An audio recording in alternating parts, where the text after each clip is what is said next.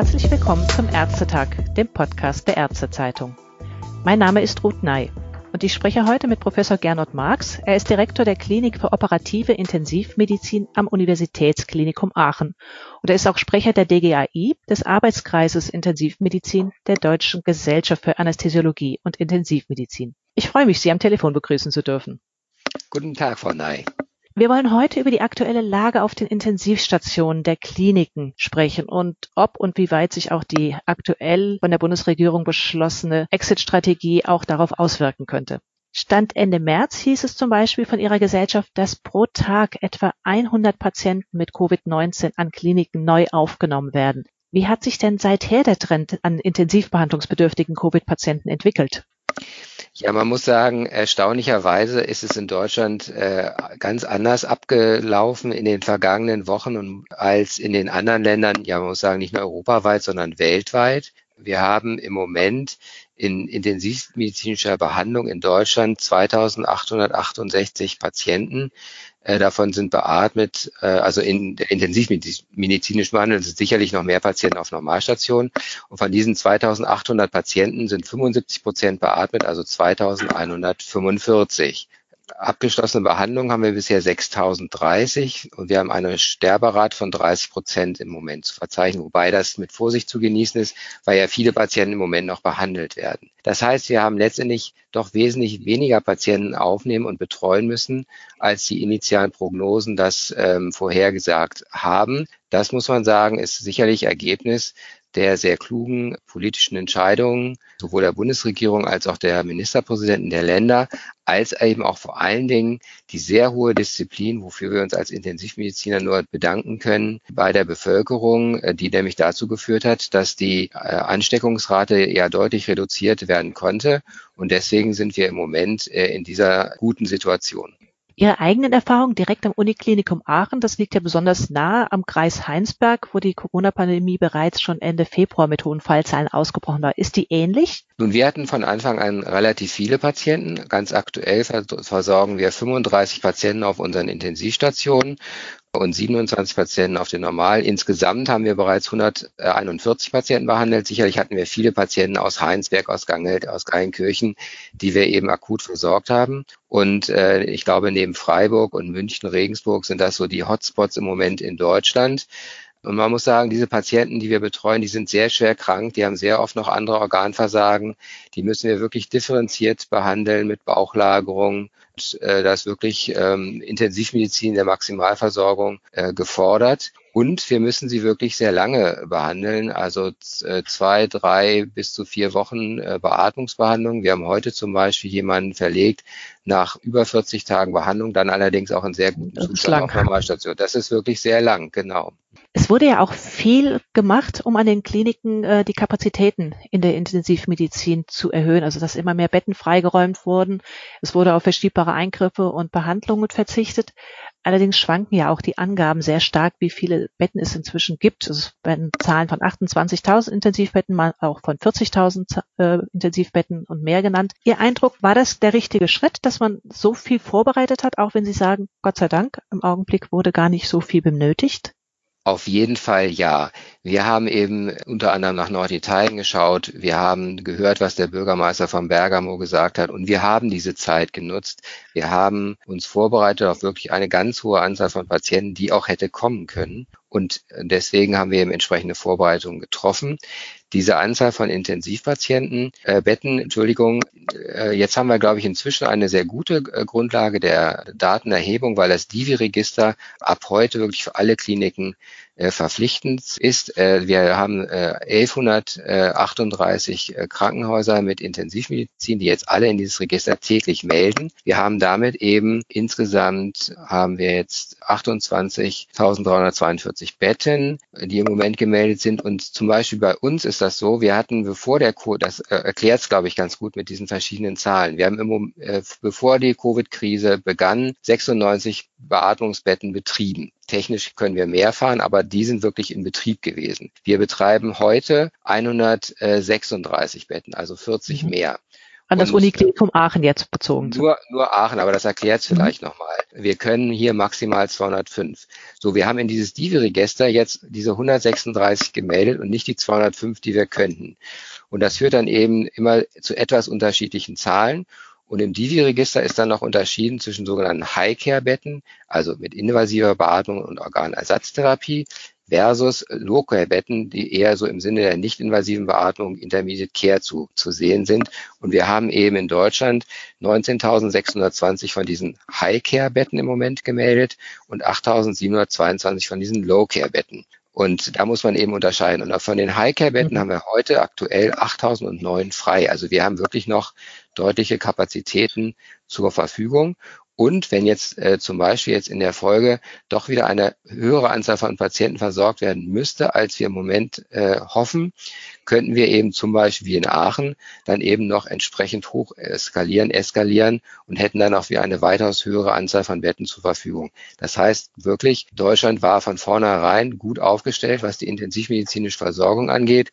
Und wir haben die letzten drei, vier Wochen dazu genutzt, um uns noch besser aufzustellen.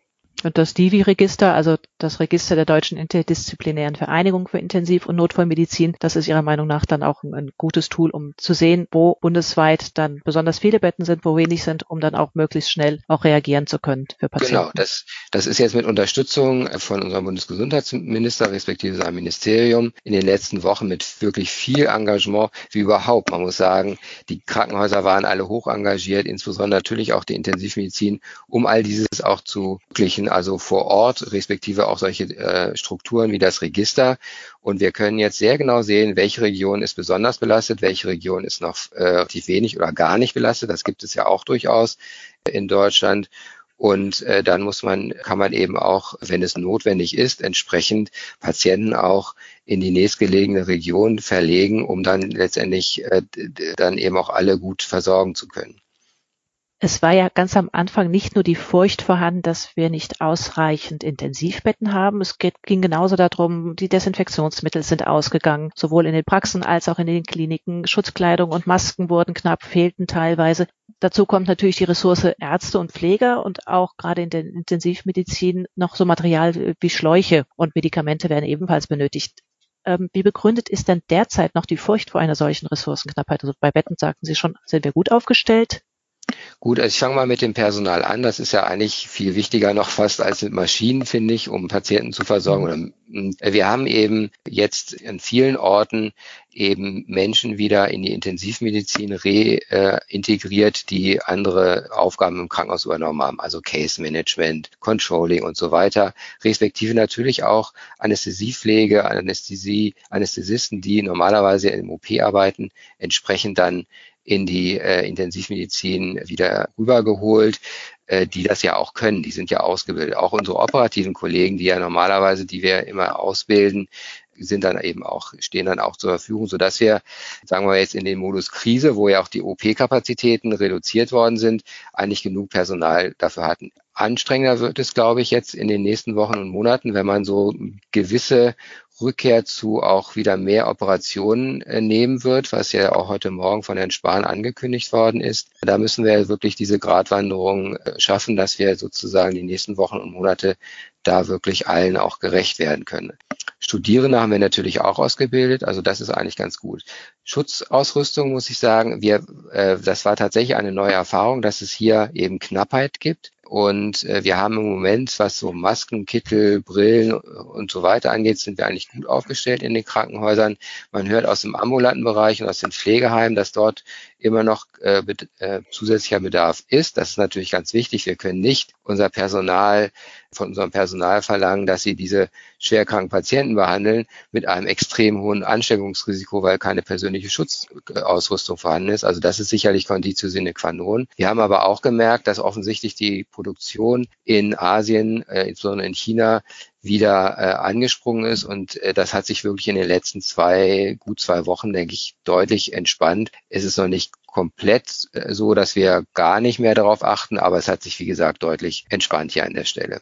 Medikamente ist äh, an bestimmten Punkten noch etwas kritisch. Also es gibt bestimmte Medikamente, die wir normalerweise nehmen, wo es eher etwas knapp wird. Äh, da müssen wir eben auf andere Medikamente umstellen. Das ist aber letztendlich auch eine lösbare Herausforderung. Und Schläuche geht eigentlich auch. Beatmungsgeräte war durchaus noch ein Problem. Also da gibt es sicherlich noch Bedarf an einigen Kliniken. Da könnten wir noch mehr Wetten äh, anschalten. Und was auch ein gewisser Knappheit war, waren die sogenannten ECMO-Systeme und ECMO-Geräte, also extrakorporale Membranoxygenierung, also Herz-Lungen-Maschine außerhalb mhm. des Körpers. Da haben wir nicht ganz 700 äh, Behandlungsmöglichkeiten in Deutschland. Da gab es äh, durchaus Equipment-Problematiken. Und auch wir hatten relativ, äh, also nicht äh, ganz, ganz viele Dialysemaschinen. Auch hier mussten wir in den letzten Wochen durchaus mit den Firmen gucken, wie wir hier mehr Geräte noch bekommen. Das ist aber eigentlich alles, sage ich mal, in einem, auf einem sehr guten Weg und auch auf einem sehr guten Stand, wo wir, wie wir im Moment äh, ausgestattet sind. Also wir rüsten da tatsächlich immer noch für ein maximale äh, Szenario, um da auch wirklich gut gerüstet zu sein. Sie haben es ja kurz angesprochen, es gibt ja schon die ersten Tendenzen, Exit-Strategie, die ersten Punkte der Regierung wurden jetzt diese Woche kommuniziert. Auch die Deutsche Krankenhausgesellschaft hat oder pocht sehr stark auf die Rückkehr von Kliniken in einen gewissen Normalbetrieb vor dem Hintergrund der drastisch gesunkenen Belegungszahlen. Also da wurden Zahlen von bis zu 30 Prozent und mehr genannt mhm. an Betten, die jetzt frei stehen. Wie bewerten Sie das jetzt gerade in Abwägung Risiko, Neuinfektion werden die Intensivbetten unter Umständen dann doch stärker beansprucht? Ähm, das ist wirklich eine schwierige Situation. Man muss ja auch äh, sagen, die, keiner von uns war, hatte jemals schon mal persönlich eine Pandemie-Erfahrung durchgemacht. Also auch jetzt dieser Punkt, wie man jetzt weiter vorgeht, ist sind schwierige Entscheidungen. Und ich muss sagen, ich persönlich finde die Entscheidung der Bundesregierung und wieder der Ministerpräsident von dieser Woche sehr besonnen. Allerdings muss man sagen, müssen wir hier abwägen. Wir haben natürlich die Covid-19-Patienten. Wir haben aber auch viele andere Patienten mit, mit wirklich auch dringenden oder Notfalloperationen haben wir immer gemacht, aber es gibt ja auch viele dringende Operationen. Es geht jetzt nicht von elektiven ähm, Dingen, die man auch wirklich ein paar Monate verschieben kann. Aber wir haben Operationen, wo die Patienten wirklich einen hohen Leidensdruck haben und denen müssen wir ja auch gerecht werden. Und hier sozusagen den richtigen Weg zu finden. Also wir reden nicht von einer Normalsituation. Das kann man nicht, solange äh, es keinen Impfstoff gibt. Also wir reden von von einer Nicht-Normalsituation bis weit in das nächste Jahr hinein, nach meiner Ansicht. Und wir, es kann auch sein, wenn sozusagen diese Ansteckungsrate, eine Ansteckung, wie viel steckt er wieder an? Wenn wir da unter eins sind, ist gut. Wenn wir über eins kommen, dann geht das irgendwann exponentiell wieder nach oben. Das heißt, wir müssen wirklich, das eine ist wirklich die Bitte an alle, weiter die Disziplin halten, sehr vorsichtig sein und wir müssen eben sehr aufmerksam schauen und wenn die Kurve wieder nach oben geht, müssen wir entsprechend dann auch dann wieder handeln. Das Gute ist, dass die durchschnittliche Aufenthaltsdauer äh, im Krankenhaus ja so etwa 6,2 Tage beträgt. Das heißt, wenn wir sehen, dass die äh, Corona-Infektionsrate wieder deutlich ansteigt und auch damit eben die Covid-19-Rate, können wir ja auch entsprechend gegensteuern und dann eben wieder mehr Kapazitäten für diese Patientengruppe zur Verfügung stellen. Aber das mhm. heißt wirklich, dass wir sehr auf, äh, hohe Aufmerksamkeit ähm, haben müssen in den nächsten Wochen und Monaten und eben die große Bitte an alle, weiter so diszipliniert zu sein wie in den letzten Wochen. Wenn wir das wirklich über die nächsten Monate schaffen, dann bekommen wir das auch gemeinsam hin, diese Krise zu meistern. Mhm. Gesundheitsminister Spahn hat sich ja sogar dafür ausgesprochen und hat schon mal Mai als Zeitfenster genannt, dass da die schrittweise Rückkehr der Krankenhäuser in den Normalbetrieb vielleicht dann doch auch vonstatten gehen soll. Genau, äh, wie gesagt, wir haben eben nicht nur den Versorgungsauftrag für Corona- und Covid-19-Patienten, sondern eben auch für, für alle anderen Patienten. Und wir müssen versuchen, möglichst allen, äh, so gut es geht, äh, gerecht zu werden. Das ist äh, allerdings eine, eine echte Herausforderung in den, in den nächsten Monaten. Wagen Sie eine Prognose? Ob wir das Schlimmste hinter uns haben? Das ist tatsächlich schwer, aber ich finde ja auch in so einer Krise muss man auch sich, sich und allen anderen auch mal eingestehen, dass man auch mal einen Fehler macht. Das finde ich ist eigentlich eine ganz schöne Erfahrung, dass, äh, dass man es das jetzt auch gegenseitig zugesteht. Ehrlich gesagt, ich glaube, wir haben es alle, und damit meine ich wirklich alle Bürgerinnen und Bürger, selber in der Hand wenn wir weiter vernünftig sind, uns vernünftig verhalten und eben Abstand halten oder eben auch nicht alles sofort wieder ähm, machen wollen, wie es vor der Corona-Krise war, dann gelingt es, dass wir die ähm, Infektionszahlen gering halten und damit eben auch die Anzahl der schwerer Erkrankten mit Symptomen oder gar intensivmedizinischer Behandlungsnotwendigkeit, dann gelingt es, glaube ich, gut. Und wenn wir äh, entsprechend undiszipliniert vorgehen, äh, dann ist nicht auszuschließen, äh, dass wir nochmal einen deutlichen Anstieg haben, der auch unter Umständen sogar höher sein kann als das, was wir in den letzten Wochen hatten. Also das ist nicht ausgeschlossen, aber wie gesagt, am Ende des Tages haben wir es selber in der Hand. Hm. Ein wichtiger Appell, denn ein schönes Schlusswort. Ich danke Ihnen ganz herzlich für das Gespräch. Besonders gerne, Frau Neich. Danke Ihnen.